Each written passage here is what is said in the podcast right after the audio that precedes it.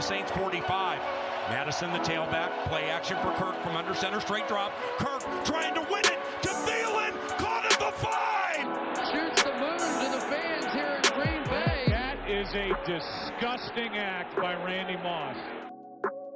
Herzlich willkommen zum Purple People Talk, dem offiziellen Podcast der Minnesota Vikings Fans Germany e.V. Regulators, mount up. We're coming. Eric Kendricks has picked off Andy Dalton again. Vikings ball. from under center goes back to pass. Straight drop. Passing right. Jefferson, yes, on the run.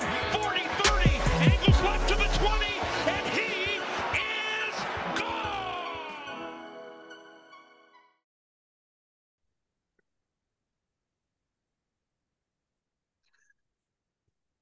So, Skoll zusammen. Äh, wir sind hier wieder am Start mit dem Purple People Talk.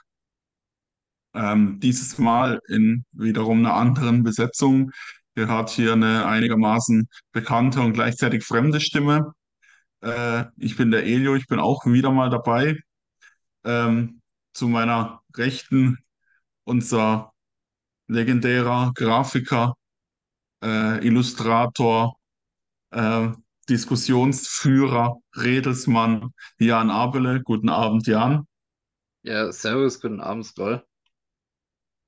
Und äh, auf meiner anderen Rechten mein äh, ehemaliger, ehemaliger ähm, stellvertretender Schriftführer bei uns im Vorstand, Mitgründer und äh, langjähriges Podcast-Mitglied und äh, sehr gestresst heute, Jonas Stärk.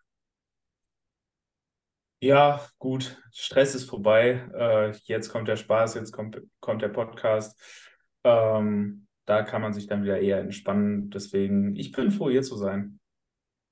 Ja, es freut mich doch, dass wir uns, dass wir uns gefunden haben nach äh, ja doch ein paar Tagen seit dem Draft. Wie war es dieses Jahr für euch, den Draft zu schauen? Äh, ich habe so das Gefühl, wir alle waren nicht ganz so tief drin wie die Jahre davor. Ähm, ich habe mehr mich versucht, so ein bisschen auf meine, meine Dynasty- und Fantasy-Ligen irgendwie zu konzentrieren, was ich da äh, mitkriegen könnte. Und ansonsten, ja, sehr viel Kleinkindgeschrei und daher sehr wenig Zeit, um mir die Nacht um die Ohren zu schlagen. Wie sah es bei dir aus, Jan? Ja, also ich meine, man hat ja gemerkt schon allein an unserer Pre-Draft-Coverage, also wir haben dieses Jahr keine Position-Rankings, wir haben nicht die einzelnen Prospects vorgestellt im Pod. Äh, durch Zeitmangel kam es einfach nicht dazu, wir hatten einfach nicht die Kapazitäten dafür und das, dementsprechend war auch meine Draft-Vorbereitung dieses Jahr etwas mehr ähm, die des typischen Fans und weniger die des, des Podcasters, der sich da wirklich reinhängt und Film guckt und sich dann wirklich Gedanken zu den einzelnen Prospects macht, sondern tatsächlich eher die aus dem Bauch heraus die Perspektive und bin dementsprechend an den Draft rangegangen. Und ja, wir kommen gleich drauf. Wir werden gleich sicherlich äh, erzählen, wie es uns mit dem Ergebnis geht. Auf jeden Fall. Jonas, deine Vorbereitung, hauptsächlich eigentlich Vorbereitung gewesen für deine startende selber Spieler, Trainer, Schiedsrichter-Saison. Äh, von dem her, auch du warst ja lange nicht so drin im Thema wie die letzten Jahre, trotzdem immer wieder Tapes rausgefeuert in den Gruppen. Ähm, wie siehst du es? Äh, ja, wie war deine Vorbereitung?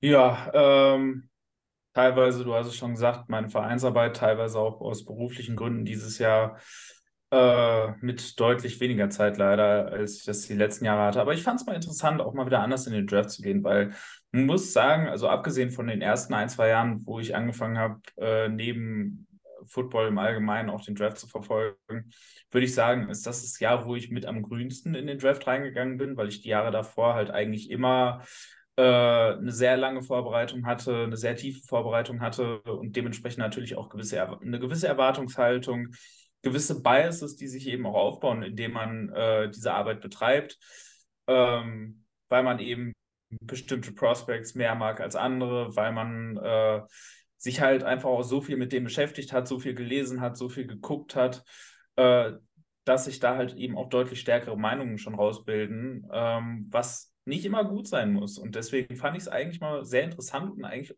auch mal echt entspannend, in den Draft zu gehen, für den ich relativ wenige Erwartungen hatte. Also klar, das Quarterback-Thema war natürlich äh, eine Sache, die im Vorhinein viel besprochen wurde und wo natürlich auch ich äh, mich an der Debatte gerne beteiligt habe. Aber ansonsten bin ich, glaube ich, echt relativ offen dieses Mal in den Draft gegangen, ohne halt eben ein sehr, sehr, sehr tiefes Wissen über viele der Prospects zu haben. Und das fand ich eigentlich auch mal wieder eine nette Abwechslung. Ich hoffe natürlich schon, dass ich nächstes Jahr auch wieder mehr machen kann äh, und mehr Zeit finde, mich da auch wieder drauf vorzubereiten, weil auch das macht mir viel Spaß und auch da finde ich, lernt man immer sehr viel über diesen Sport. Und das ist eigentlich mit einer der Hauptgründe, warum ich diese Draft-Vorbereitung eigentlich auch immer so tief gemacht hat, weil man dabei halt immer weiter in den Sport eintaucht, immer mehr neue Sachen lernt und eigentlich bisher jedes Mal, wenn ich einen Draft-Prozess begleitet habe, habe ich irgendwo wieder irgendwelche neuen Sachen gelernt, äh, die man in allen möglichen Punkten wieder anwenden kann und die einen, die das Verständnis von diesem Sport halt einfach weiterbringen. Und ja, deswegen war es ungewohnt, aber es war mal eine coole Erfahrung. Und äh, ich war definitiv deutlich entspannter an diesen drei Draft-Tagen, äh, die ich tatsächlich auch vollständig gucken konnte, abgesehen von so den ersten äh, ein, zwei Stunden von Tag drei, weil ich da von einem äh, Schiedsrichtereinsatz nach Hause gekommen bin und da am Anfang mehr oder weniger nur NFL Network äh, in meinem Auto zwar anhatte, aber mehr als Radio, weil ich da natürlich nicht auf dem Display gucken konnte. Ähm, ja, war spannend, war eigentlich eine, eine nette Erfahrung und nächstes Jahr gerne wieder anders. Da freuen wir uns doch alle schon drauf. Äh, auch wieder ein bisschen, bisschen tiefer rein können in die Vorbereitung. Ich glaube, das war für, für alle ein bisschen komisches Jahr. Ähm, Jan, wir hatten ja quasi äh, die, die Premiere der, der Overtime-Folge und haben uns ja dort mit dem Thomas zusammen, dem Trainer von der Frankfurt Galaxy und ähm, Vikings-Fan seit ja, etlichen Jahren, äh, konnten wir uns ja so ein bisschen so den, den Draft predict oder haben versucht, so ein paar Sachen zu predikten. Ähm, Spoiler, ich glaube weder meine noch deine Prediction oder Bold Prediction sind so richtig eingetroffen. Doch, doch, meine Prediction war richtig. War deine Prediction Receiver in Runde 1? Ja, Ah, stimmt, die Bold Prediction ist nicht eingetroffen, logischerweise die, dann. die, die Bold Prediction war Banane, richtig, aber die, äh, die klassische Prediction, also die ernste, war bei mir Receiver in Runde 1, ja. Siehst du, haben wir ähm, wenigstens einen, der richtig lag. Ähm, es gab ja gefühlt 100.000 Theorien, was die Vikings da alles zu machen haben und machen sollten in Runde 1. Ähm, gefühlt bei jedem zweiten ähm, war es entweder ein Up- oder ein Downtrade. Ähm, bei so gut wie keinem hat man irgendwie gelesen, gehört oder Rauchzeichen gesehen, dass die Vikings an 23 tatsächlich picken. Von dem her war eigentlich Jans normale Prediction ja schon fast eine Bold Prediction. Ähm, aber jetzt, ja, hau mal raus. Jan, wie fandest du denn die, den Pick an Nummer 23? Ja, also äh, Runde 1, Pick Nummer 23, Wide Receiver Jordan Addison von USC. Ähm, war tatsächlich mein Wunschkandidat. Ich, äh, wir hatten ja diese kleine Umfrage in der Instagram Story, welchen Spieler wer denn gerne haben würde an Nummer 1. Und äh, der erste Repost mit Jordan Addison war tatsächlich meiner. Ähm, wollte ich von Anfang an haben, weil für mich einfach dieser der Robin zu Justin Jeffersons Batman gefehlt hat. Äh, wir brauchen mehr, äh, mehr, mehr Variabilität in der Offense. Wir brauchen mehr, also gerade auf Wide Receiver eine klare Nummer zwei, die, die Coverage die gegnerische Aufmerksamkeit zieht und Justin Jefferson eben wieder ein bisschen Raum zu, zum Atmen gibt, weil mittlerweile weiß wirklich jeder DC in der Liga, dass äh, der Gameplan defensiv muss sein, Justin Jefferson kalt zu stellen. Und ob ich das mit Double, mit Triple Coverage oder mit sonst irgendwas mache, äh, vollkommen egal. Es geht einfach nur alles auf Jefferson und dieses Monster kalt stellen und danach äh, schauen wir nach allem anderen. Und man hat in ein paar Spielen leider gesehen, wenn er die entsprechende Aufmerksamkeit bekommen hat, äh, dann ist seine Produktion sehr stark gedroppt. Also gegen wirklich nicht mehr relevant.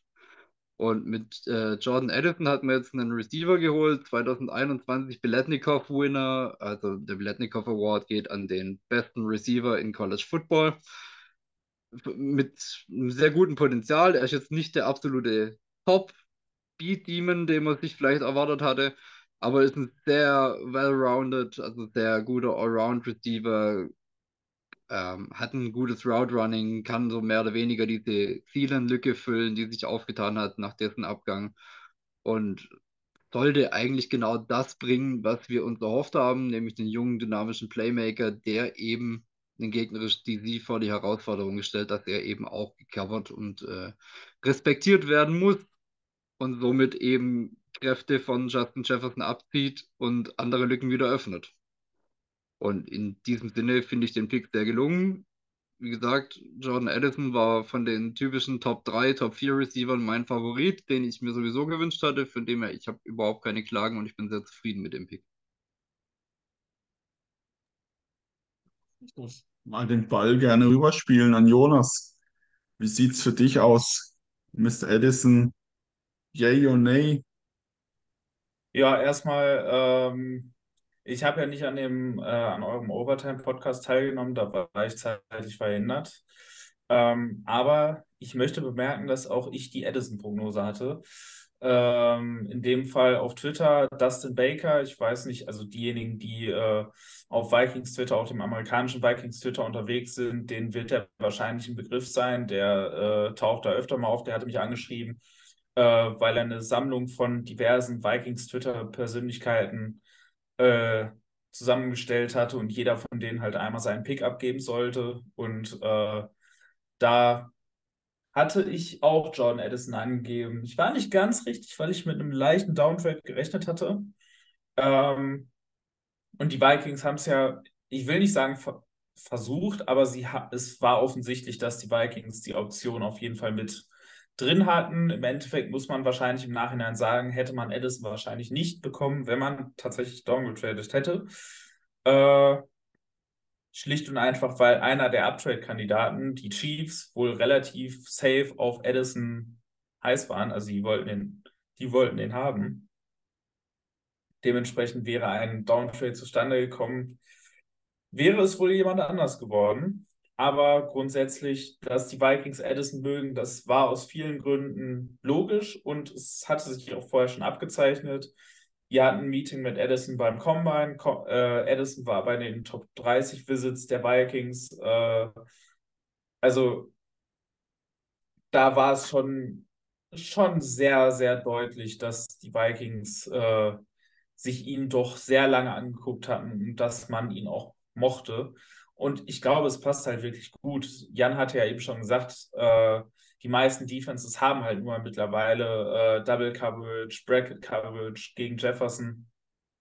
Was halt eben heißt, dass die anderen Receiver auf dem Feld äh, One-on-Ones haben. Und da hilft es natürlich eben jemanden zu holen, der eben vor allem seine Spezialität darin hat, One-on-Ones zu schlagen, weil er halt ein sehr präziser, sehr guter Route Runner ist.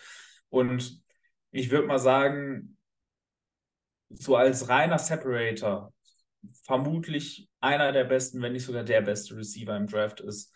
Es gibt andere Trades, die, äh, die für andere Receiver sprechen. Gar keine Frage. Äh, aber äh, was die reinen Separation Skills angeht, und das ist was, das übersetzt sich für gewöhnlich vom College sehr gut auf die, äh, auf die NFL.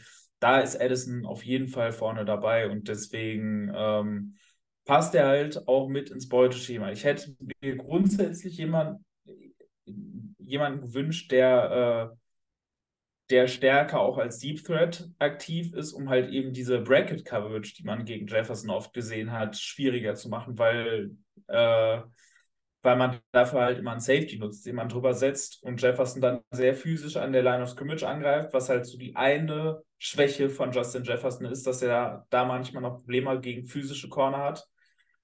Ähm, das kannst du aber gegen ihn nur spielen, wenn du halt wirklich einen Safety drüber hast. Und wenn du jemanden anderen hast, der halt vertikal attackieren kann, dann wird das schwierig, das so zu spielen. Aber Addison ist athletisch genug, um auch tief eine Gefahr zu sein. Es ist nicht sein klassisches Spiel, aber er kann es auch. Und er ist halt eben jemand, der sehr regelmäßig, wie gesagt, One on One schlägt. Und deswegen, ähm, die wird er viel sehen. Und deswegen gibt das der Vikings Offense halt nochmal einen zusätzlichen, äh, eine zusätzliche Option neben Harkinson, neben Jefferson, ähm, um halt eben das Spiel auch anpassen zu können, wenn Gegner halt es wirklich schaffen, Jefferson aus dem Spiel zu nehmen.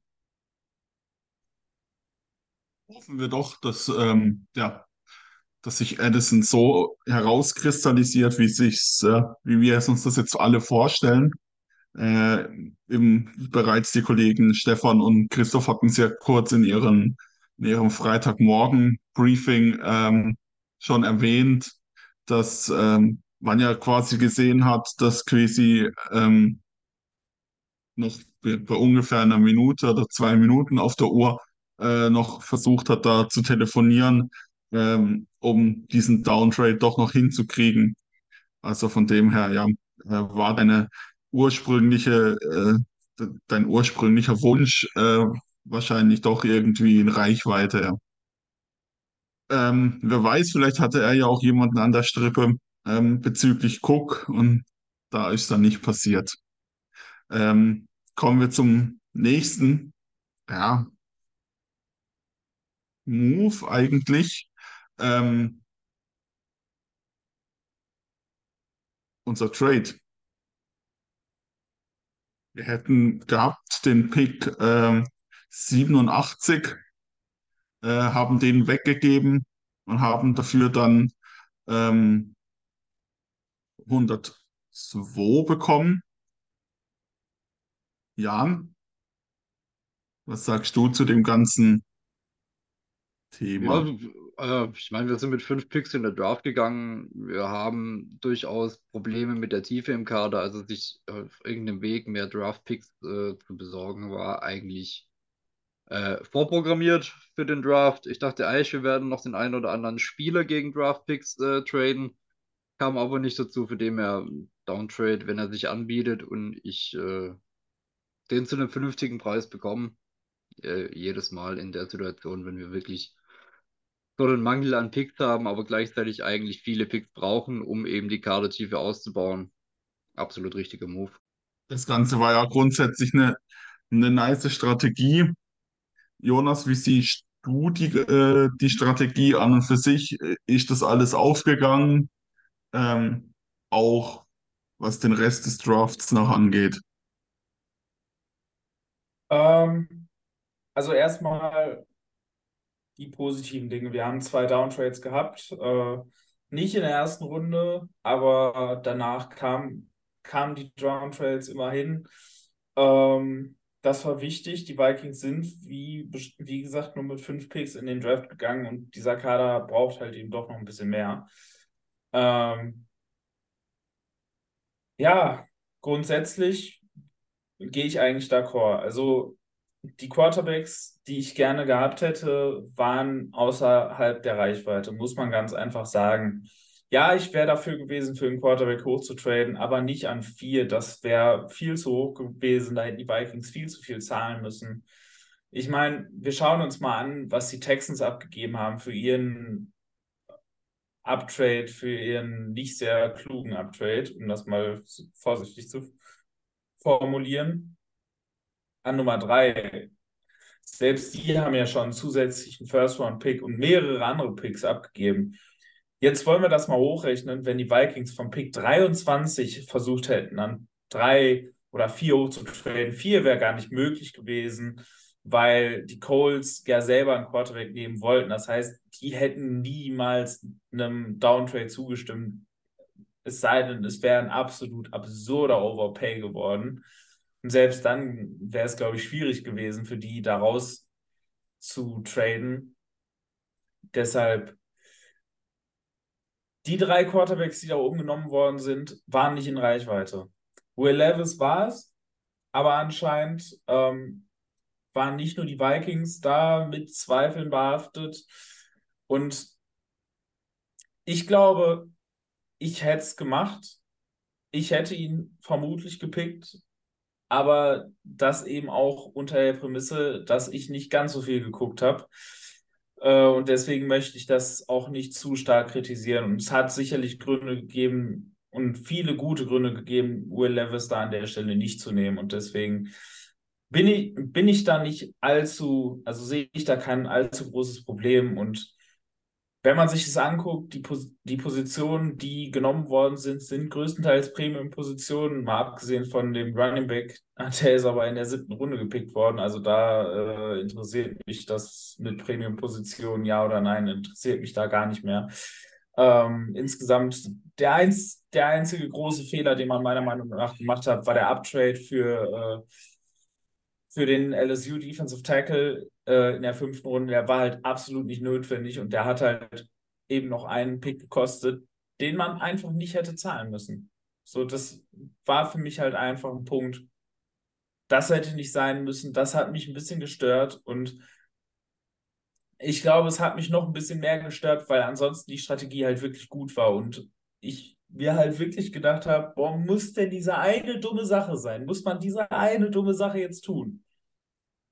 Es hätte, es hätte wirklich ein Draft sein können, mit dem ich halt wunschlos glücklich gewesen wäre. Und dann hat man eben diese eine Sache gemacht, die dann halt doch wieder dämlich war. Und da, das hat mich dann doch mehr geärgert, als es hätte sein sollen.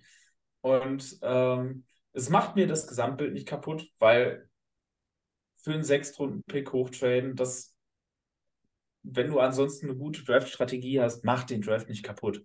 Also ich möchte da jetzt auch nicht zu negativ rüberkommen. Aber es wäre halt einfach nicht nötig gewesen. Ansonsten strategisch gut und wirklich interessant, äh, weil man, finde ich, sehr stark gesehen hat, äh, was man vorhat. Und das hat man, finde ich, die ganze Offseason gesehen. Man hat generell einen Plan nach Verjüngung gesehen, ohne das Roster komplett einreißen zu müssen. Das fand ich gut. Ähm, ich hätte natürlich mich gefreut, wenn man noch äh, Trade-Partner für Delvin Cook gefunden hätte. Das war aber anscheinend nicht möglich. Es gab äh, Berichte, dass die Vikings den Vertrag von Cook hätten anpassen müssen, um ihn zu traden. Das wäre schon während des Drafts nicht gegangen, weil das dauert einen Tag und äh, wäre deswegen sowieso nur für 2024er Picks möglich gewesen. So what? Ich glaube nach wie vor, und das ist ja eigentlich auch so der Tenor, wenn man vielen Insidern zuhört, dass Dalvin Cook in Woche 1 kein Viking sein wird. Und ja. damit, damit, bin ich, damit bin ich völlig cool. Das, da habe ich, hab ich kein Problem mit, dass es jetzt nicht während des Drafts passiert ist. Aber ansonsten passt das alles. Äh, man hat sich auf einigen Positionen verjüngt. Man hat Spieler ge äh, geholt, die, finde ich, sehr gut in die jeweiligen Systeme passen. Ähm, ich könnte jetzt lange darauf au darüber ausholen, ähm, was denn eigentlich der Vikings äh, Off-Season-Plan war. Ich weiß nicht, wir kommen wahrscheinlich gleich noch dazu, weil ich finde, die Picks passen da sehr gut rein. Ähm, aber strategisch insgesamt würde ich sagen, war das Ding, abgesehen von diesem einen blöden Fehler, Sound. Also da, da, da habe ich keine großen Probleme mit. Ja, äh, unterschreibe ich so. Also, ich finde auch diesen Uptrade jetzt, ich meine, das war ein Late-Round-Ding. Was soll's? Ganz ehrlich, wenn sie den unbedingt haben wollten. Äh, also, wir reden hier von Jacqueline Roy, Defensive Tackle LSU. Äh, wenn, wenn Quasi den cool fand und ihn unbedingt haben wollte, mein Gott, für den Value, was soll's? Soll er seinen Uptrade machen? Soll er sich den holen, auch wenn er jetzt nicht unbedingt zwingend nötig war? Ähm, du hast angesprochen, also die, die Draft-Picks passen sehr in die vermutlich neue Philosophie. Also wir haben einen Mackay Blackman, einen Corner an 102 gezogen, der vor allem seine Stärken in Press Coverage hat, was eben gerade in äh, Flores aggressive Defense passen wird, die viel blitzt und dadurch die Receiver außen mit Press Coverage äh, direkt zum Beginn des Plays erstmal disrupten möchte. Äh, wir haben einen Jay Ward an 134 gezogen, einen Defensive Back, der sowohl Inside als auch Outside spielen kann, also sehr, sehr vielseitigen Corner oder Defensive Back. Also wirklich so vielseitig, dass man ihn vielleicht gar nicht als reinen Corner klassifizieren möchte. Wir haben über die Undrafted Guys ein paar zusätzliche Edge Rusher dazugeholt, die durchaus Potenzial haben. Also man sieht schon, dass, dass diese Verjüngung und dieses Bestreben danach, eine aggressivere Defense zu schaffen, schon die Prämisse in diesem Draft war, auch wenn der First Overall, äh, oder First Overall, der First Round Pick von uns an 23 an einen Wide Receiver ging, der restliche Draft war doch sehr auf, auf äh, Flores neues Defense Scheme getrimmt und dementsprechend, also ich glaube, dieser Draft wird uns frü eher früher als später durchaus auf dem Feld auch weiterhelfen. Von dem her, ich bin, ich bin sehr, sehr zufrieden mit der Draft Day Philosophie, die wir dieses Jahr gefahren sind. War ja auch äh, eben die ganze, wie, wie Jonas schon sagte, die ganze Offseason eigentlich zu spüren, dass es äh, so in die Richtung zu gehen hat. Ähm, wie sehe ich, oder Jonas, du sagst, äh, Cook wird in Woche 1 definitiv, oder definitiv kann man nicht sagen, aber Cook wird mit hoher Wahrscheinlichkeit sehr äh, kein Vikings-Spieler mehr sein. Ähm, wo sie ich ihn dann hingehen und für welchen Preis?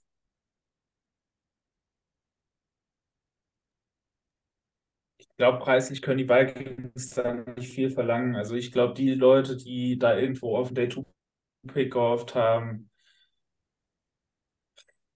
also die äh, haben halt einfach viele verschiedene Faktoren nicht im Kopf, äh, die da halt einfach mit reinspielen, was den, äh, was den Trade Value angeht. Äh, die sehen, oh, Cook ist ein toller Spieler, Cook ist ein mehrmaliger Pro Bowler, also muss der viel kosten. Da geht aber eben viel mehr rein. Ähm, da geht sein Alter rein, was eben für Running Backs langsam auch auf der älteren Seite ist. Ähm, Cook ist, glaube ich, mittlerweile 28 oder 29. Auf jeden Fall geht er jetzt schon äh, mit großen Schritten auf die 30 zu. Und 30 ist bei vielen Running Backs eigentlich mittlerweile schon Schicht. Also ähm, das ist ein Faktor.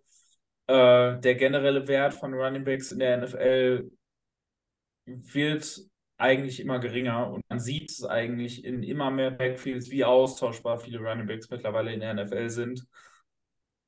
Ob das äh, aufgrund des generellen Positional Values ist oder aufgrund der Tatsache, dass halt eben auch die Talentdichte auf der Position so hoch ist, dass zwischen, ich sag mal, dem besten Running Back und dem 15 besten Running Back gar nicht so ein großer Qualitätsunterschied mehr besteht. Ähm, ja, dazu kommt, dass Cook halt auch nie ein konstanter Passcatcher war, was halt mittlerweile in der, in der Liga einfach dazugehört. Und dann das noch kombiniert mit, äh, mit der verletzten Historie. Äh, er hat jetzt wieder eine Schulter-OP gehabt. Äh, er hat jetzt im vergangenen Jahr überhaupt das erste Mal die komplette Saison gespielt, ohne Spiele gefehlt zu haben. Davor hat er immer Spiele gefehlt. Das spielt da alles mit rein. Und dann Ja, und ist er eben auch noch auf einem relativ- ähm, Genau. den das ja, und da ist eben noch der große Vertrag, den eigentlich auch nur noch sehr wenige Teams zahlen wollen würden und schon gar nicht einen Pickup geben, um diesen Vertrag dann zahlen zu dürfen. Und deswegen äh, kann ich mir vorstellen, dass Cook relativ kurz vor der Saison getradet wird, wenn sich irgendwo im Training Camp äh, jemand verletzt. Also sagen wir jetzt mal zum Beispiel bei den Niners, die ja nach wie vor einen sehr hohen Wert auf das Running Game legen reißt sich McCaffrey im Training Camp beispielsweise das Kreuzband. Das ist der Punkt, wo ich noch sehen kann, okay, da tradet ein Team für Cook. Haben die Vikings die Geduld dafür? Weiß ich nicht. Ich könnte mir tatsächlich vorstellen, dass die Vikings ihn vorher entlassen. Weil ich weiß nicht, ob die ins Training Camp gehen wollen wenn das noch ein Thema ist. Und es wird ja ein Thema bleiben, weil Cook ist ja aktuell auch nicht bei Workouts. Der äh, bleibt dem ja fern. Deswegen kann ich mir vorstellen, dass man auch einfach sagt, nee, wir wollen da jetzt kein Drama mehr. Wir wollen da jetzt kein, äh, keine lange Geschichte rausmachen. Wir reißen jetzt einfach kurz und schmerzlos das Pflaster ab, entlassen Cook und gut ist die Geschichte. Und ich glaube, die Tatsache, dass man einen Running Back gedraftet hat, auch wenn es in der siebten Runde war, hat das eigentlich nochmal unterstrichen, dass man mehr jetzt eigentlich darauf hofft, dass, das dass da irgendein Running Back Committee mit, äh, mit Madison, mit Chandler, äh, mit vielleicht ja tatsächlich auch McBride, äh, falls er es ins Roster schafft, das jetzt einfach übernimmt und es eben nicht mehr, ein, nicht mehr die Delvin Cook Show ist. Ich habe ja immer noch die Hoffnung für Kennen Wangwu nicht aufgegeben, dass er noch seine Rolle findet. Tatsächlich also auch mehr als Special Teams, sondern wirklich in der Offense.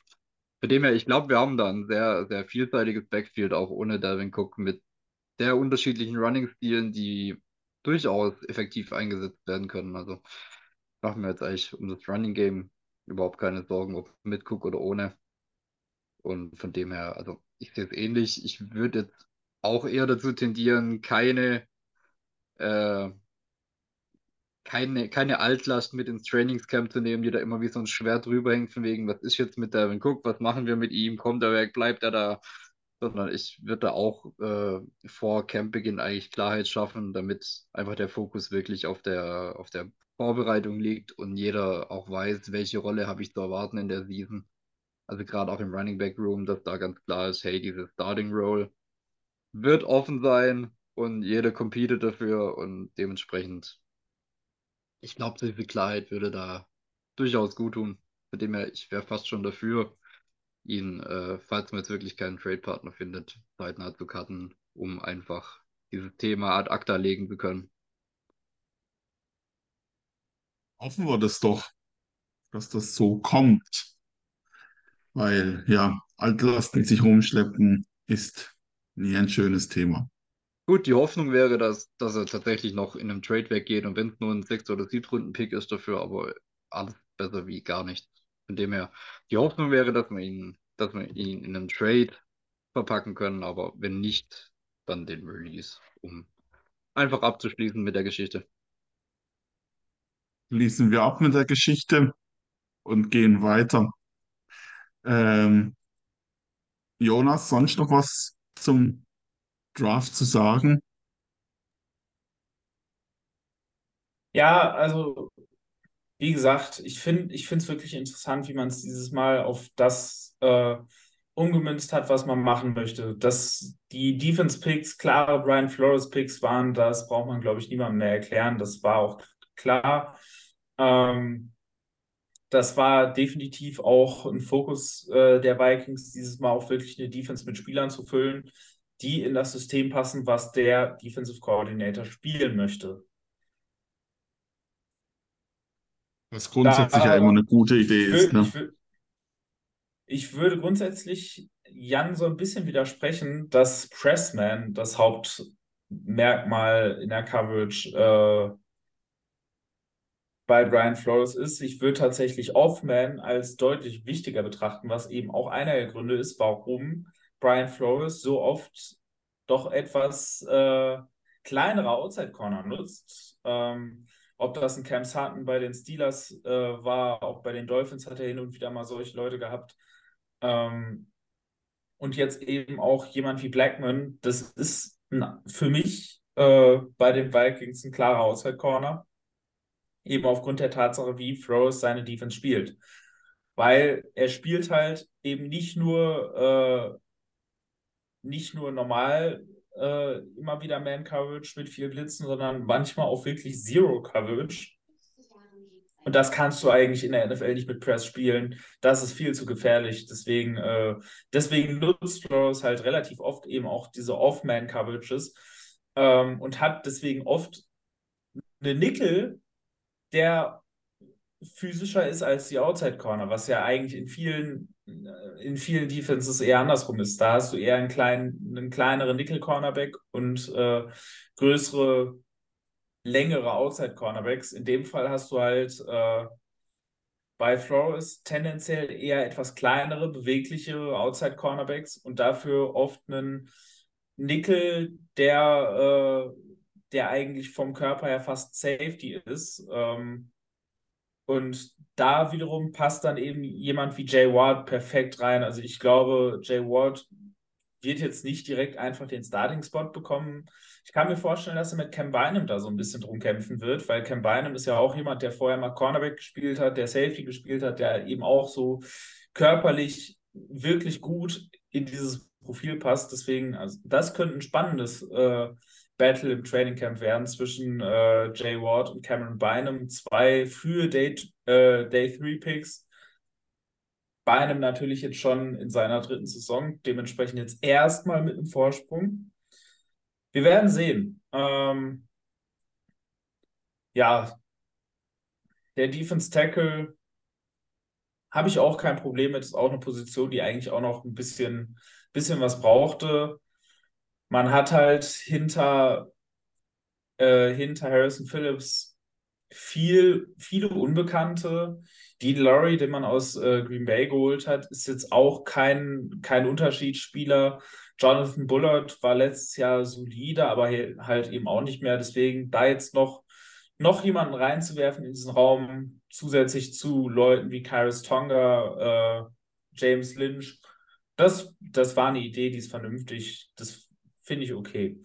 Was ich spannend finde, ist, dass man auch die Offense jetzt dieses Jahr äh, schematisch etwas umgestellt hat. Ich habe viel gehört von Leuten, die gesagt haben, oh, man hat jetzt deutlich mehr aufs Running Game äh, geschaltet und ein Stück weit mag das auch so sein. Ich glaube aber gar nicht, dass der Sinn dahinter war, jetzt das Running Game so sehr zu stärken, sondern ich glaube, eins der größten Probleme, welches die Vikings Offense letztes Jahr hatte, ist, dass sie keinen Floor hatte. Und das haben wir in den letzten, das haben wir letztes Jahr in dem Podcast ganz oft besprochen, dass die Offense zwar immer wieder gezeigt hat, dass sie ein Unf dass sie ein absolutes Powerhouse sein kann, wenn sie rollt, sie aber es selten geschafft hat, das eben über das ganze Spiel zu machen und es eben viele, viele Phasen gab, wo dann einfach wirklich sich gar nichts bewegt hat, was dann eben auf die Phasen waren, die die Gegner wieder ins Spiel gebracht haben, in Spielen, wo man sich eigentlich schon ein, zwei Scores Vorsprung erarbeitet hatte. Und ich finde eigentlich das krasseste Beispiel war dieses Dolphins-Spiel, wo man, glaube ich, zehn Three and Outs hintereinander hatte. Also zumindest irgendwie zehn Drives ohne First Down. Also das war, das war ja absolut absurd. Und das, da hat man sich ja immer gefragt, wie kann das sein mit so einer Offense, die eigentlich ja schon auch eine talentierte Offense war. Und ich glaube, dass eben so Spieler wie, äh, wie ein Oliver, den man im, äh, in der Free Agency geholt hat, wie eben auch ein Jordan Addison, ähm, der neue Running Back auch, der hauptsächlich davon lebt, dass er äh, sehr guter Tacklebrecher ist, also dass er sehr elusive ist. Ähm, ich glaube, das sind alles Moves gewesen, die eben diesen Floor erzeugen sollen, die halt eben dieser Offense so einen gewissen einfach Boden geben, auf den man zurückfallen kann, wenn es gerade anders nicht läuft. Und ähm, das war, glaube ich, die ganz starke Off-Season-Strategie in der Offense und die hat man durch die Free Agency in den Draft rein verfolgt und äh, sehr konsequent verfolgt. Und ich finde es wirklich schön zu sehen, dass wir da eine Front Office sitzen haben, die tatsächlich einmal einen kompletten Plan, nicht nur für diese Offseason, sondern für die nächsten Jahre gemacht hat ähm, und diesen Plan einfach mal komplett durchgezogen hat und nicht äh, mit irgendwelchen Panik-Moves und jetzt improvisieren wir ein bisschen und vielleicht ist der Spieler ganz cool. Nein, man hat einen festen Plan gehabt, den hat man durchgezogen in der Free im Draft und äh, das sollte den Vikings gut tun. Okay, ich habe zu unserem Draft, ich glaube, wir sind nämlich äh, kurz vorm Sprung zum nächsten Thema. Ich habe noch eine Frage speziell an dich, weil ja jeder, der den Podcast länger verfolgt, alles weiß, äh, dass du ein großer Verfechter der, wir nehmen Shots auf junge QBs, wir, wir nehmen den Pick und hoffen, dass diese QB sich entwickelt, wie wir uns das erträumen und wir gehen auch das Potenzial. Äh, dass du ein großer Verfechter davon bist. Äh, magst du uns kurz mal erzählen, was du zu Pick 164 Quarterback Jaron Hall von BYU, was dir zu dem im Kopf rumschwirrt? Ähm, ganz komplizierter Fall eigentlich. Ähm, und ja, eigentlich fast ähnlich wie Hendon Hooker, der ja auch ein relativ alter Quarterback ist. Ähm, grundsätzlich finde ich es gut. Du hast es gesagt, ich finde es gut, dass man diesen Shot genommen hat. Äh, man hat das gerade unter Spielman eigentlich viel zu selten gemacht, dass man mal in den mittleren oder späteren Runden Shots auf Quarterbacks genommen hat. Und das hat sich ja nicht nur daran gezeigt, dass, äh, dass man äh, auf Starting QB nicht dann irgendwann mal eine, äh, eine junge Lösung gefunden hat, sondern es hat sich eben auch darin geäußert, dass man abgesehen von dem Jahr mit Case Keenum eigentlich nie wirklich kompetente Backups hatte. Gut, letztes Jahr Nick Mullins, den würde ich da auch noch mit reinziehen, aber das ist ja auch schon nicht mehr, äh, das ist ja schon nicht mehr Spielman-Ära.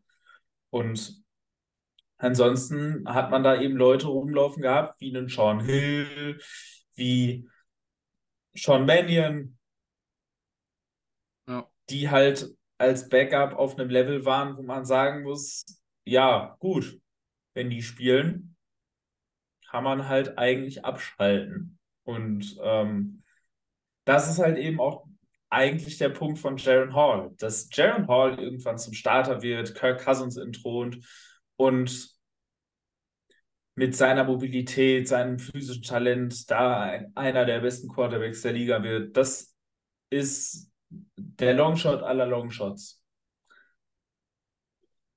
Klar, Aber der feuchte Traum von vielen.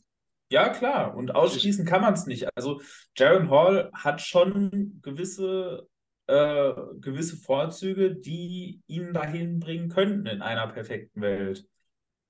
Aber ich glaube halt einfach, ein gutes Ergebnis mit Jaron Hall ist, wenn er sich in einen High-End-Backup entwickelt. Und ich glaube, dafür hat er absolut das richtige Machwerk.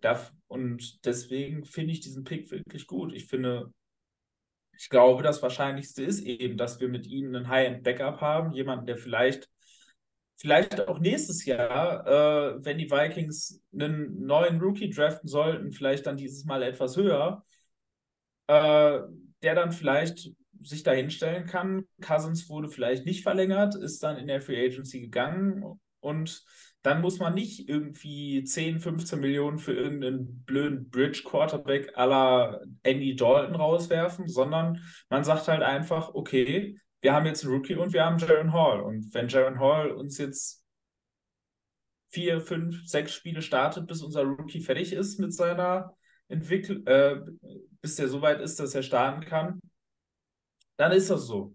Und dann nehmen wir das in Kauf.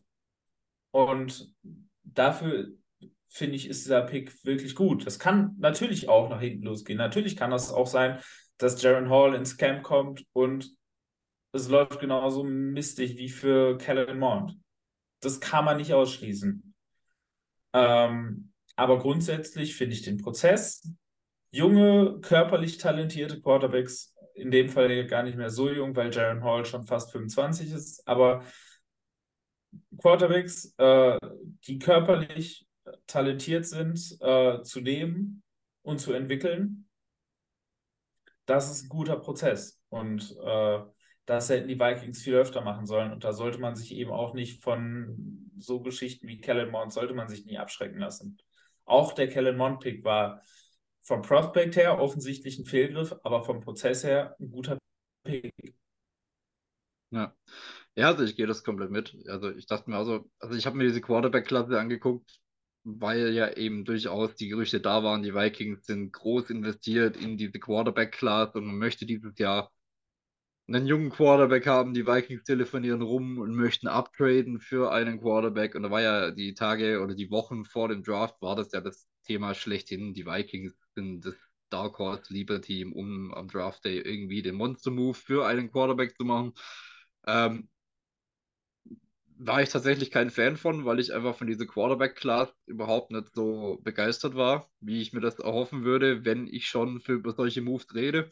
Aber an 164 einen Prospect äh, zu ziehen, das durchaus physische Trades hat, mit denen man in der NFL erfolgreich sein kann, äh, und den auf einem günstigen Vertrag mit ins Camp nehmen zu können, drei Jahre zu haben, vier Jahre zu haben, um zu sehen, entwickelt er sich, kommt da was für den Preis, also für einen Pick 164, diesen Shot zu nehmen, finde ich absolut richtig.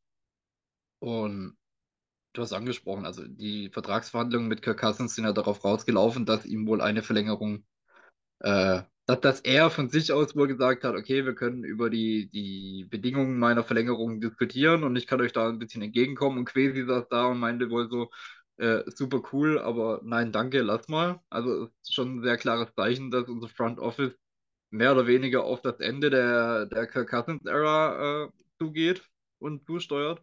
Und in diesem Hinblick finde ich das auch äh, gerade die Prämisse äh, Bridge Quarterback durchaus interessant. Und ich glaube, Sharon Hall könnte, wie du es angesprochen hast, wenn er in diese High-Backup-Rolle sich reinentwickelt, auch diese Bridge Quarterback-Rolle übernehmen für eine halbe Saison oder sowas, bis man dann nächstes Jahr den hoffentlich finalen Starting QB für die nächsten 10, 15 Jahre hat.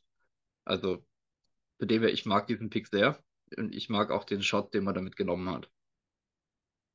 Ähm, ich würde das ein bisschen noch ins, äh, in Kontext setzen. Ich glaube nicht, dass äh, Crazy und O'Connell grundsätzlich dagegen waren, Cousins zu extenden. Äh, das hat auch O'Connell ja auf seiner äh, Pressekonferenz nach dem Draft nochmal gesagt. Ich kann mir auch immer noch vorstellen, dass da was kommt. Was ich nicht glaube, ist, dass es langjährig wird. Und ich glaube, das wollte Kirk haben. Und ich glaube, deswegen hat er auch gesagt, ich komme euch finanziell ein bisschen entgegen, um Sicherheit für die nächsten zwei, drei Jahre zu haben. Und ich glaube, die Vikings wollten nicht zwei, drei Jahre im Voraus noch mit Kirk Cousins planen, sondern wenn ich hätten die Vikings, glaube ich, nur noch ein, weite, ein weiteres Jahr garantiert. Und das wiederum hat Cousins nicht gereicht. Also es ging nicht um die, äh, um die Maximalsumme, es ging nicht darum, dass die Vikings unbedingt in den nächsten ein, zwei Jahren äh, einen neuen Quarterback wollen, sondern es ging halt, glaube ich, einfach nur darum, dass man jetzt nicht nochmal die Zukunft quasi an Kirk Cousins verkauft, wenn man so möchte, sondern äh, man wollte zumindest die Möglichkeit haben, in den nächsten ein, zwei Jahren ein, einen Wechsel zu vollziehen. Und äh, deswegen wollte man Cousins nicht die Sicherheit geben, die Cousins wollte. Ja. Man muss aber auch sagen, ich glaube, diese, dieser Status ist für beide Seiten relativ klar, weil es kamen ja die letzten Tage, also die letzten ein, zwei Tage, auch irgendein Interview von Kirk Cousins raus, wo er meinte, so, äh, er, er macht sich jetzt keine allzu großen Gedanken, er hofft darauf, Langzeit in Minnesota zu sein und er wird einfach dieses Jahr alles dafür tun, um äh, sich dieses Fenster zu öffnen. Und von dem her glaube ich, dass da beide auch wirklich auf, auf einem Common Ground stehen, von wegen, wir schauen, wie diese Season läuft und anhand dessen wird entschieden. Also ich glaube, dass da auch noch nicht komplett vom Tisch ist. Aber es spricht schon für mich von einer gewissen Philosophie zu sagen, also gerade wenn man es mit dem, mit dem Spielman Front Office vergleicht, äh, eben nicht direkt diese Longtime rauszugeben, sondern zu sagen, okay, wir warten jetzt erstmal ab, was passiert. Und äh, diese, mit diesem Sharon Hall Move auch durchaus schon mal so zumindest ansatzweise einen Plan B zu formen, was, wenn wirklich. Und ich finde es aber erfrischend, also ich, ich mag es tatsächlich, diese, diese Gebundenheit etwas aufzubrechen und sich die Flexibilität wieder ein bisschen zurückzuholen. Das ist tatsächlich eins der, eins der, der, der größten Kritikpunkte gewesen zum Schluss bei Spielman, dass er halt eben diese, dass wir diese Flexibilität nicht hatten oder eingebüßt haben. Wir alle erinnern uns ja an die Jahre mit Teddy, nicht Teddy, Sammy, Keenum. Es war ein, ein Auf und Ab und ein Hin und Her. Äh, und irgendwie wurde jeder Zweite direkt zum Messias gekrönt, ohne da direkt nochmal drüber nachzudenken. Aber kommen wir mal weg von unseren, von unseren Vikings. Ähm, kommen wir direkt zum, zum Draft overall. Ähm, also ich denke, äh, leider hat Green Bay das nicht gemacht, äh, was wir uns gewünscht, oder gewünscht hätten äh, und hat jetzt äh, mal einen Receiver direkt getradet oder sonst was äh, gedraftet. sondern ähm, ja, hat einfach das gemacht, was sie, was sie immer machen. Äh, das wäre noch ein schöner Stinkefinger Richtung Aaron Rodgers gewesen. Ähm, der ist jetzt bei den Jets und freut sich da eins. Wie seht's ihr? NFC erstmal so, NFC North. Ähm, wie würdet ihr so die, die Drafts einschätzen unserer Division-Rivalen? Jonas vielleicht? Ähm, ich würde schon eigentlich fast sagen, dass dieser, dass dieser leichte Mittelfinger in Richtung Rodgers gekommen ist. Denn ja, man hat es nicht mit dem ersten Pick gemacht, aber äh, der Receiving Titan, der hochgegangen ist, insgesamt drei Wide Receiver und dann noch ein zusätzlicher Titan. Also man hat äh, doch eine ganze Reihe an neuen Passcatchern rangeholt, äh, auch durchaus in hohen Runden darin investiert. Deswegen ähm, schon irgendwie äh, das gemacht, was sich Rogers eigentlich lange gewünscht hatte, nur halt jetzt ohne ihn. Ich finde es auch wiederum witzig, dass Rogers sich ja einerseits äh, in Green Bay mal darüber aufgeregt hat, nicht die richtigen Waffen zu haben, andererseits er aber seine Waffen aus Green Bay jetzt nach New York holt. das hat halt Ein auch bisschen eine gewisse, schizophren, ja. es hat auch eine gewisse Ironie. Ähm, ja, einer der Drafts, die vermutlich mal wieder so dieses klassische Analytics gegen Football Guys äh, Debatten anstoßen wird, ist halt der Lions Draft, ähm, der meiner Meinung nach vor allem eben in der ersten Runde wirklich verheerend schlecht war. Ja. Und dabei würde ich eben schon sagen, die beiden Spieler, die die Lions in der ersten Runde geholt haben, die werden sicher ihren Einfluss haben. Ich glaube, dass die Lions relativ viele Rookie-Snaps haben werden, sowohl in der Offense als auch in der Defense. Und dann werden alle sagen, ach, guck mal, ihr habt alle über die, äh, über die Lions Draft-Klasse gelacht, guck mal, wie die jetzt alle performen. Das werden die Football Guys sagen. Im Endeffekt, selbst wenn die gut sind, selbst wenn Jamir Gibbs gut ist, selbst wenn äh, Campbell gut ist, ein Off-Ball-Linebacker und Running Back in der ersten Runde, wenn du schon zwei Picks hast, wenn du eigentlich einen Quarterback hast, mit dem du eigentlich auch nicht wirklich in die Zukunft gehen kannst, weil Jared Goff ist nicht deine Antwort für die Zukunft, wenn du ernsthaft einen Angriff auf den Super Bowl planst. Und du hast eine Chance gehabt, Quarterbacks zu ziehen. Du hast schon zwei First-Round-Picks. Da finde ich es find schon etwas fahrlässig das dann in zwei Positionen zu investieren, die halt keine Value-Positionen in der NFL sind, sondern eben einfach auch Positionen, die in der NFL sehr austauschbar sind. Und deswegen wird der Draft meiner Meinung nach zu Recht von Analytics-Leuten sehr, sehr, sehr kritisch betrachtet. Und auf der anderen Seite werden vermutlich so die ganzen traditionellen Metriken, die genutzt werden, wie äh, irgendwie Rookie, einfach nur Rookie-Snaps und äh, der scheinbare Boxscore-Impact, den diese Rookies haben werden, der wird für Detroit sprechen. Die werden eine produktive Draftklasse haben, aber halt eben an Spots, die nicht den Wert haben wie die, die man eigentlich hätte füllen müssen. Die Lions brauchen einen Quarterback, der irgendwann Jared Goff ablöst. Und ich glaube nicht, dass das Hendon Hooker sein wird.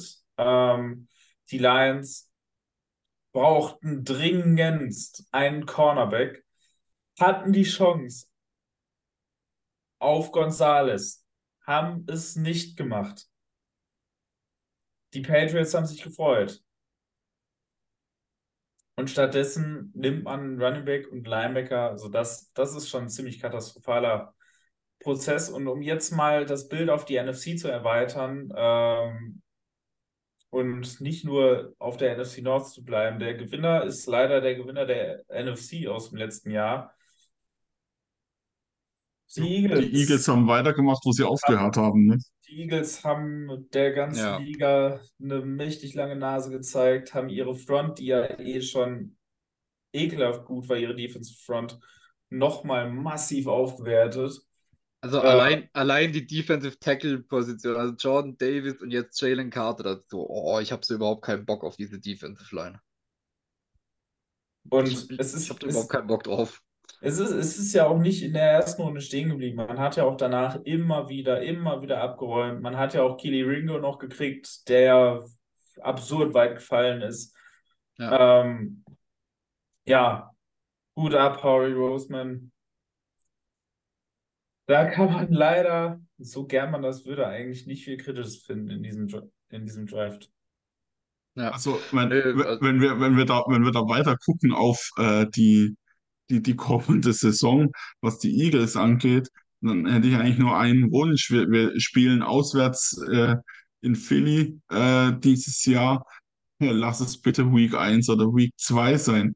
Also lieber hole ich mir da irgendwie direkt eine Schelle ab zum Start, äh, wenn die, oder vielleicht eine Schelle ab, wenn die ganzen äh, ja, Rookies auch noch nicht so einschlagen, wie sie einschlagen, bevor man dann nach irgendwie in einer heißen Phase ähm, zum Ende hin der Saison dann irgendwie am besten wieder so ein direkt nach der Bye-Week ein Spiel ähm, sich da nach Philly begeben darf, wenn die alle heiß gelaufen sind und, und in Modus. Also ähm, ja, gib mir Philly Week 1, Week 2 und ja, dann wieder in den Playoffs, ne? Ja, ich Ja, also- unterbrochen. Nee, alles gut. Äh, Philly wird definitiv kein schönes Spiel. Also dieser Kader spricht einfach nur von Anfang bis Ende nur Aua. Auer vorne, Auer hinten, ne? Ja, also das tut aus allen Richtungen weh. Also die Defensive Line, das Linebacker Core, das ist einfach nur schmerzhaft. Also offensiv sind die eh schon mit, mit gerade einem QB wie Hurts ultra schwierig und ultra, ja, ultra schwierig zu packen einfach. Also diese, gegen diese Offense zu spielen, ist halt echt eine Herausforderung und defensiv knüppeln sie dich einfach nur komplett zusammen. Also die Eagles haben letztes Jahr schon äh, eine sehr, sehr starke Entwicklung hingelegt und die geht halt straight weiter, ununterbrochen. Die machen genau da weiter, wo sie aufgehört haben und bauen dieses Team einfach zu einem kompletten Monster aus. Davon können wir ausgehen, ja. Eigentlich das, was, was wir mal wollten, nicht? Ja, Wo ich wir ja auch schon, wo wo wir auch schon waren, wir hatten ja auch mal eine Defense, vor der sich die ganze NFL gefürchtet hat. Ich, ich meine, die Grundsteine, die wir gelegt haben, sind ja nicht verkehrt. Ich meine, Philly ist halt einfach schon ein, zwei Jahre weiter in ihrem Rebuilding, Retooling-Prozess als wir. Und gucken wir einfach mal. Aber die Grundsteine, die jetzt äh, letzte und diese Season gelegt wurden, finde ich jetzt nicht verkehrt. Ja, das auf jeden Fall nicht, ne?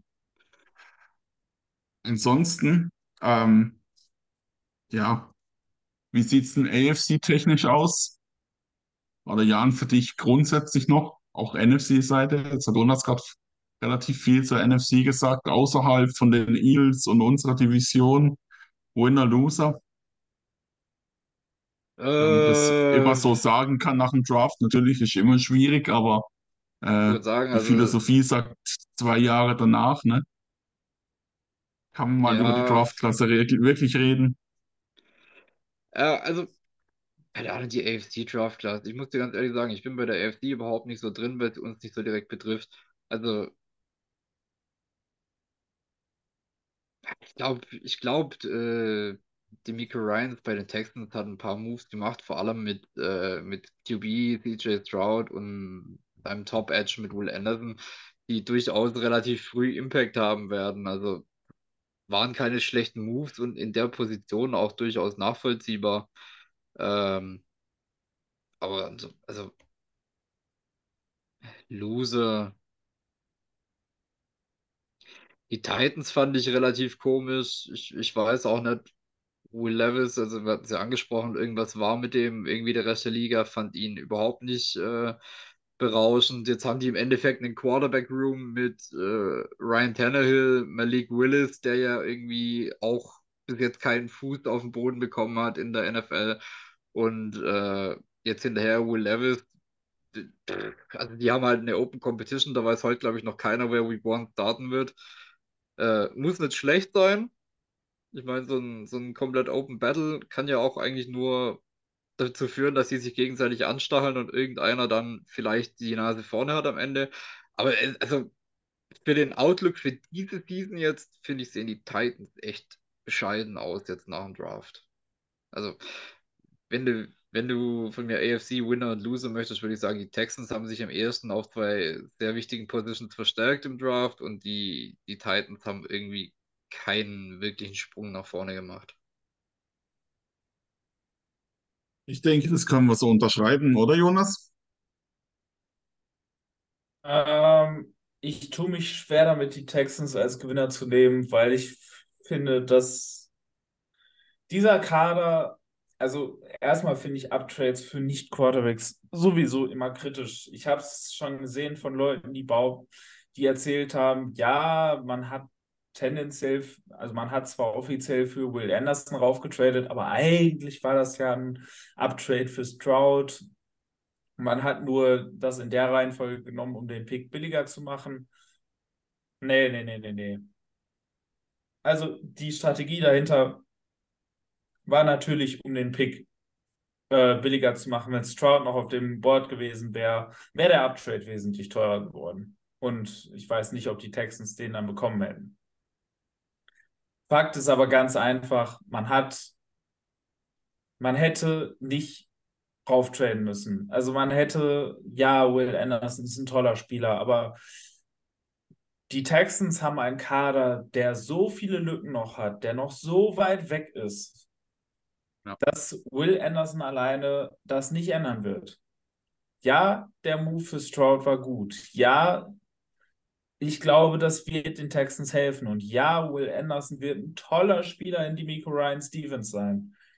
Aber auch da, ähnlich wie bei der Detroit-Geschichte, hat man halt einfach wieder den, die Chance vertan, Wert zu generieren.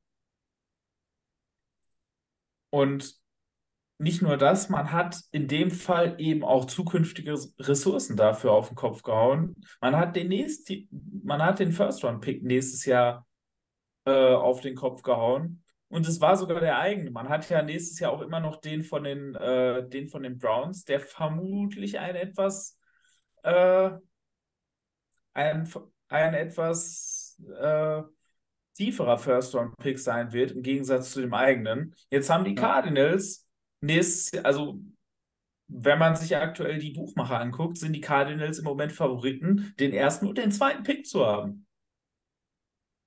Und ja.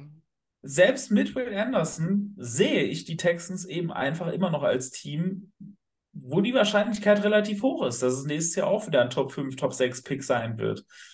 Und das jetzt abzugeben für Will Anderson, plus, das war ja nicht das Einzige, die haben ja noch mehr abgegeben das finde ich zu viel. Und deswegen tue ich mich bei allem Respekt vor Will Anderson, bei allem äh, Lob für den Stroud-Pick, ich tue mich schwer damit, die Texans als Gewinner zu sehen, weil dieser Move fand ich, das war ein Move, den machst du, wenn du den Schritt zum Contender gehen möchtest. Selbst dann find, hätte ich ihn noch nicht richtig gefunden, aber dann verstehe ich die Gründe dahinter.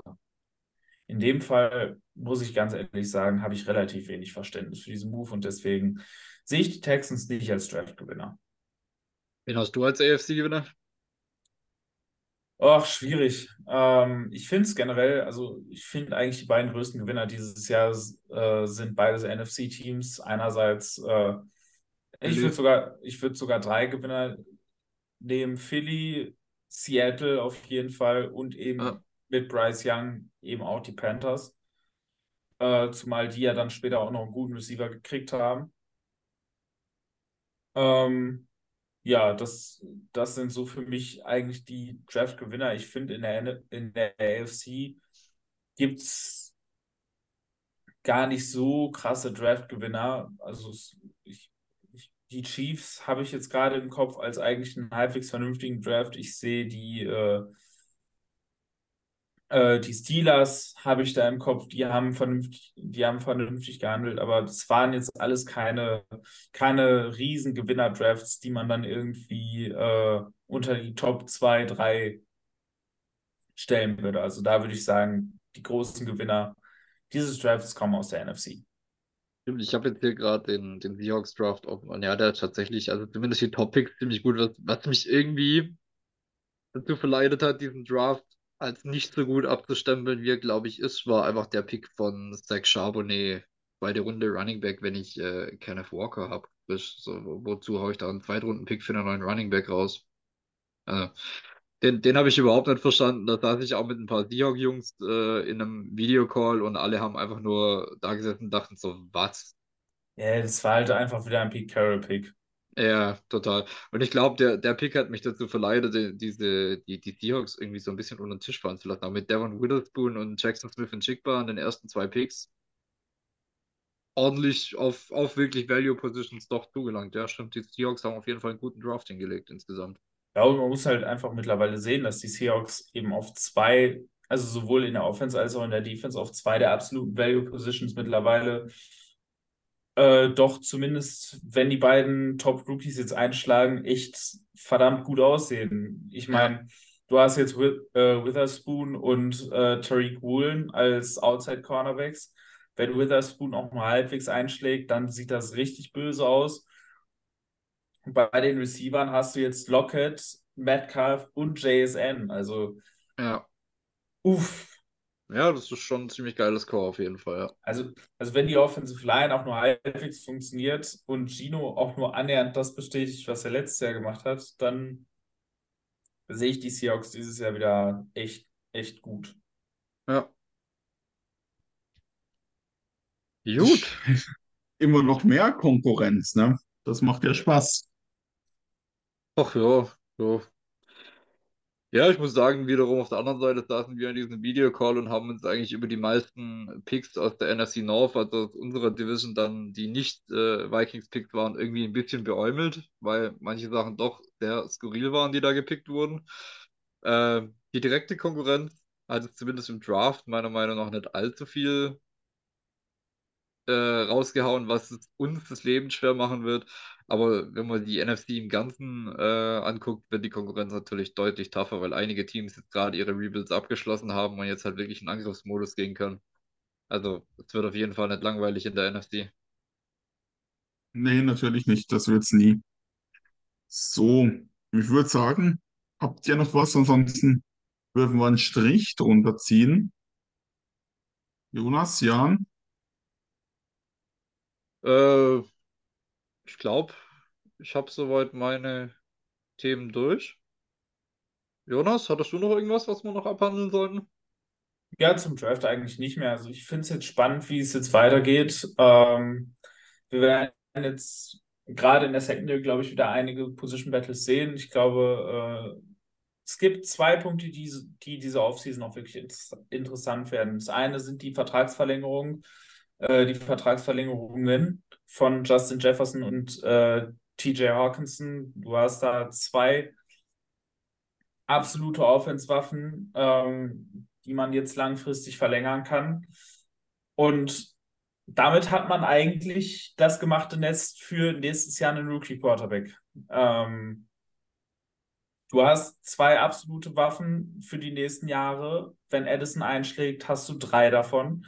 Du hast äh, in deiner Offensive Line eins der besten Tackle-Duos der Liga. Also viel besser können eigentlich die Voraussetzungen für einen Rookie-Quarterback nicht sein. Und deswegen Ja. ähm, vielleicht kommt man ja in die Position, da nächstes Jahr aggressiv zu werden. Und wenn ich mal auf den Spielplan gucke, der aktuell Stand jetzt relativ schwierig aussieht, könnte man da Ja. auch dieses Mal ein bisschen näher dran sein und vielleicht deswegen dann auch eher in Schlagdistanz sein. Und vor allem mal sehen, was die, äh, was die Cardinals mit Kyler Murray machen. Wenn es tatsächlich so kommt, dass die Pick Nummer 1 und 3 oder Pick Nummer 1 und 2 haben, einer davon wird sicher getradet.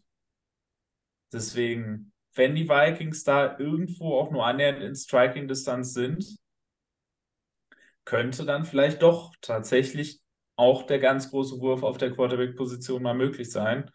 Und wenn man es eben jetzt tatsächlich schafft, mit Hawkinson und Jefferson langfristig zu verlängern und dann eben die Eckbausteine mit den beiden Tackles und den, äh, und den Waffen für die nächsten Jahre festzuhaben, dann kann man es auch verschmerzen, vielleicht mal zwei oder drei First-Round-Picks für sowas auszugeben. Ja. Das zweite Hört Thema. sich nach einer sinnvoll, nach einer sinnvollen, äh, Ja. nach einem sinnvollen Plan an, ja. Das zweite Thema, was noch wichtig wird, äh, Dalvin Cook haben wir schon angesprochen, das haben wir schon diskutiert, da will ich jetzt nicht großartig drauf eingehen. Das andere sind die beiden Passwasher. Daniel Hunter, bekommt der eine, Verläng eine Vertragsverlängerung? Äh, auch er aktuell nicht beim Training. Ja. Ähm, ich glaube im Moment von dem, was man hört, dass es wahrscheinlicher ist, dass er eine Verlängerung bekommt, als das nicht. Zumal äh, sein Vertrag halt eben auf dem Trade sehr schwierig machen würde. Entsprechend ähm, hat man, glaube ich, ein beiderseitiges Interesse, da was zustande zu bringen. Bei Zedarius Smith wird es, glaube ich, etwas spannender. Ich glaube, da ist es tatsächlich 50-50. Wenn man ein vernünftiges Angebot für Zedarius Smith bekommt, glaube ich, werden die Vikings ihn ziehen lassen. Die Vikings selber würden ihn, glaube ich, gerne behalten, weil Zedarius Smith hat einen für ihn selber sehr schlechten Vertrag, für die Vikings sehr guten Vertrag unterschrieben. Ja. Ähm, wo man im Nachhinein sagen muss, ja, das ist verdammt doof gelaufen für ihn. Äh, und man kann sehr gut verstehen, warum er gerne jetzt nochmal in die Free Agency wollte. Und die, man kann auf der anderen Seite die Vikings auch sehr gut verstehen, warum die das nicht zugelassen haben. Weil es ist nun mal ein sehr, sehr, sehr guter Vertrag für die Vikings und Ja. dementsprechend wird spannend zu sehen sein, wie da die Lösung aussieht, weil Ich äh, würde tatsächlich gern mal so mit einem halboffenen Ohr in den Raum lauschen, wenn Darius Smith mit seinem Agent diesen Vertrag Revue passieren lässt. Ich ja, glaube, ich, ich glaub, da, da fallen ein paar sehr deutliche Worte jetzt im Nachhinein, wo ihm aufgefallen ist, wie beschissen dieser Vertrag für ihn eigentlich strukturiert ist. Ja, viele F-Bombs, ne? Ja, durchaus möglich. Äh, Also- ja, also wie du sagst, die zwei Edge Rushes sind auf jeden Fall ein großes Thema. Und dann für mich halt ein riesiges Ding im Raum ist, im Endeffekt, wir haben von der Rookie-Class, von unseren Top-Picks letztes Jahr, sowohl von Andrew Booth als auch von Louis Dean, eigentlich noch gar nicht gesehen. Also wir gehen dieses Jahr mit äh, eigentlich zusätzlichen Rookies in diese Season, High-Profile-Rookies vor allem. Äh, und ich bin sehr gespannt. Also defensiv kann tatsächlich zwischen Genialität und Wahnsinn wirklich alles passieren. Äh, also wir haben die Rookies für diesem Jahr, wir haben Mackay Blackman, wir haben Jay Ward, wir haben dann Louis Sean dazu, wir haben Andrew Booth dazu, wir haben Caleb Evans. Also wir haben die, die Safety Battles. Es, es wird eine sehr, sehr interessante Camp-Season für die Defenses sein. Und abseits der, der Defensive Line ist, glaube ich, irgendwie alles up for grabs. Also Brian Asamoah sollte ziemlich gesettet als äh, Nachfolger in der in, äh, Inside-Linebacker-Rolle sein. Aber ansonsten ist, glaube ich, alles offen für Battles. Also es, es dürfte ein sehr, sehr interessantes und sehr spannendes Camp werden. Nur kurz, um die, um die Terminansprache zu verfeinern. Camp startet wann? Jonas, Müsste ich jetzt tatsächlich auch googeln, habe ich nicht, äh, habe ich nicht auswendig im Kopf. Ende Juli wahrscheinlich, wie immer. Ja, also wie gesagt, ich glaube tatsächlich auf der defensiven Seite, ich glaube offensiv ist relativ klar, was passieren wird. Jordan Addison wird hoffentlich recht schnell in die Wide Receiver 2 Rolle rücken und die restliche Offense steht mehr oder weniger. Äh, aber defensiv, wie gesagt, glaube ich, alles offen. Also da könnte wirklich äh, sehr, sehr viel Neues passieren. Wir könnten einen Haufen neue Starter sehen. Wir sollten vielleicht einen Haufen neue Starter sehen, wenn man sich anguckt, wie die Defense letztes Jahr performt hat.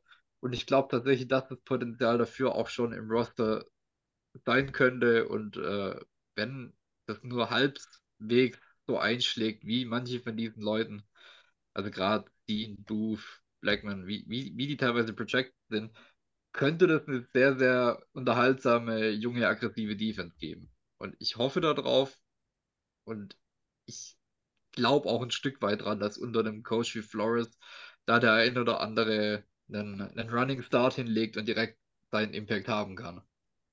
Und um mal unsere Ehre zu retten, äh, was das Training Camp angeht, da gibt es noch gar kein Startdatum. Das wird noch bekannt gegeben. Ha! ja, also ich bin, ich, ich Wir bin haben- gespannt wir haben drauf, den ich freue mich sechsten. drauf. Wir haben ja den 6. Juni als äh, äh, ja, Start von den Minicamps. Und äh, ja, das ist ja, ist ja jeder Verein oder jedes Franchise selber, selber dafür, wie sie, wie sie sich das legen. Ne? Aber eben, wir können uns nur drauf freuen.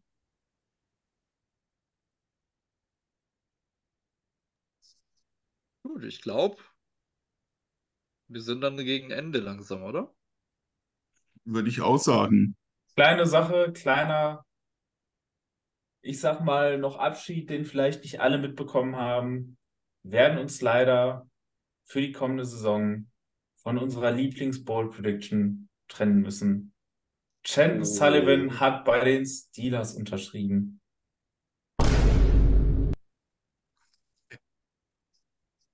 Shocking. Wir werden in Zukunft dann den Running Gag äh, Ed Ingram tritt seinen Quarterback auf den Fuß rum dafür einführen, statt die übliche Chandon Sullivan, äh, statt den üblichen Chandon Sullivan Spott. Ja. Aber ich denke, äh, Ingram wird Cousins auch schon ein paar neue Schuhe gekauft haben mittlerweile von seinem ersten Saisongehalt. Ja, Kirk Cousins wird sich wahrscheinlich wünschen, dass die Stollen weicher sein werden. Oder er Stahlkappen drin hat, ne? Also beide. Äh, Ja. ja, genau. Jo Jonas, Position Offensive Line, Guards, Outlook. Ich glaube nicht, dass da noch großartig was passiert. Ähm, Ich man befürchte hätte, auch, ja. man hätte ja auf dem Markt durchaus noch die Möglichkeiten und ich finde es schade, dass man da nicht wenigstens ein bisschen Competition reingebracht hat. Das Board hat es im Draft nicht ergeben. Die Interior Line war sowieso im Draft nicht die allerstärkste Position von dem, was man äh, gehört, gelesen, gesehen hat. Ähm, dementsprechend habe ich da jetzt auch kein großes Problem mit, dass man es im Draft nicht adressiert hat. So ein Mid-Level Free Agent hätte es schon ganz gerne sein dürfen. Also es hätte jetzt, es hätte jetzt nicht Dal äh, Dalton Reisner sein müssen oder irgendeine Top Free Agents. Dalton Reisner, by the way, ist noch auf dem Markt. Ähm, aber zumindest jemand, der hier reinkommt und der vielleicht nicht als Starter äh, vorgemerkt ist, dem, bei dem man aber sagen kann, okay, der hat zumindest eine Chance, äh, hier in die Competition zu gehen und äh, wenn der den Job gewinnt, dann haben wir kein großes Problem. Ja. Ja, also ich glaube auch, eine, eine Guard-Competition würde tatsächlich gut tun, weil das, äh, was Ed Ingram letzte Season abgeliefert hat, war jetzt ein wenig vielversprechendes da. Natürlich, äh, Rookie-Season wird ins kalte Wasser geworfen und der ist jetzt auch nochmal ein ganzes Jahr Strength and Conditioning Program durch und hat Technik-Drills und alles. Äh,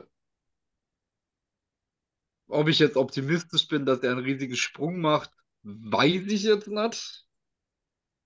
Von dem her, also ein, zwei äh, Guard Prospects oder, oder ein, zwei einfach auch Free Agent Guards noch reinzubringen, um zu schauen, kann ihm irgendwie den Starting Spot streitig machen, würde ich gar nicht verkehrt finden. Weil, also sollte er nicht den erhofften Riesensprung machen, was ich leider wahrscheinlicher halte, dass er eher auf dem Level bleibt, dann wird das Interior wieder problematisch auf jeden Fall.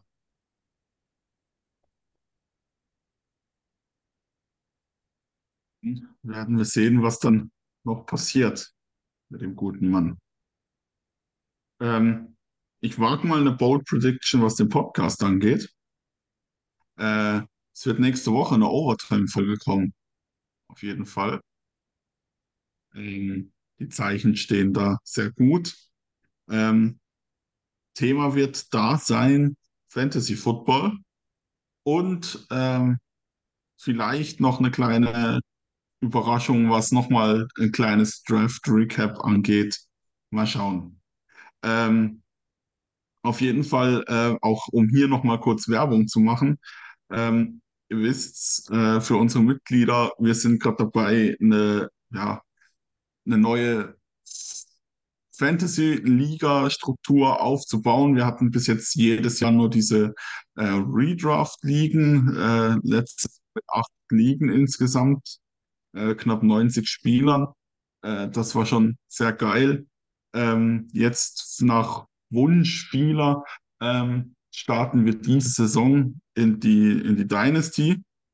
Ähm, wir werden ein paar Dynasty-Ligen dieses Jahr starten. äh, allesamt mit äh, Individual Defensive Playern, also nicht einer gepickten Defense, sondern einzelnen Spielern.